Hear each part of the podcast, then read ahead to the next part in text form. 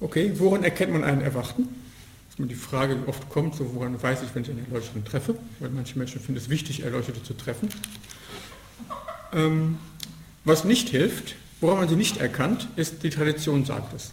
Das ist kein, die Tradition sagt es. Wenn die Tradition sagt, er ist erwacht oder erleuchtet, danach kann man nicht unbedingt gehen, man kann nicht sicher sein. Man kann ja viel behaupten. Der Klappentext eines Buches gibt auch keine Auskunft.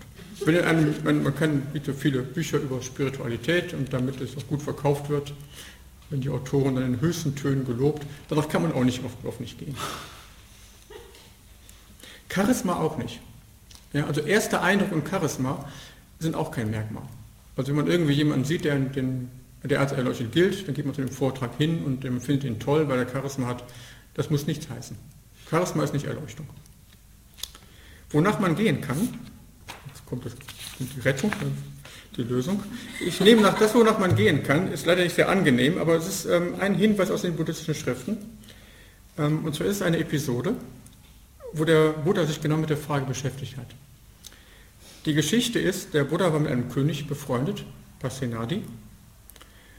Ähm, die saßen irgendwie am Wegesrand und da kamen fünf Asketen vorbei. Und das war eigentlich schon alles. Die kamen vorbei, grüßten sind weitergegangen. Und der, Buddha, der König fragte den Buddha, ähm, kannst du sagen, ob diese fünf Asketen Heilige sind oder Erwachte sind oder auf dem Weg zum Erwachen sind? Wie weit sind die? Kann man das erkennen? Und der Buddha gab folgende Antwort. Für dich, großer König, der du im Hause lebst, im Genuss reichlicher Sinnendinge, im Gewühl von Kindern, Benareser Sandelholz verwendest, dich schmückst, parfümierst und salbst, dich an Gold und Silber freust, ist es sehr schwer zu erkennen, ob das Geheilte sind oder ob sie den Weg zum Heilstand betreten haben. Der erste Teil der Antwort. Er sagte, du kannst es gar nicht erkennen, so wie du lebst. Und was er sagte, woran man es erkennen kann, ist im Zusammenleben, in den Wechselfällen des Lebens und im Gespräch.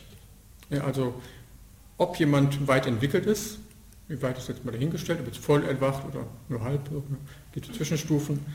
Man kann es nur wirklich erkennen im Zusammenleben mit der Person, also viel Zeit mit der Person verbringen, in den Wechselfällen des Lebens, wie funktioniert die Person in Krisen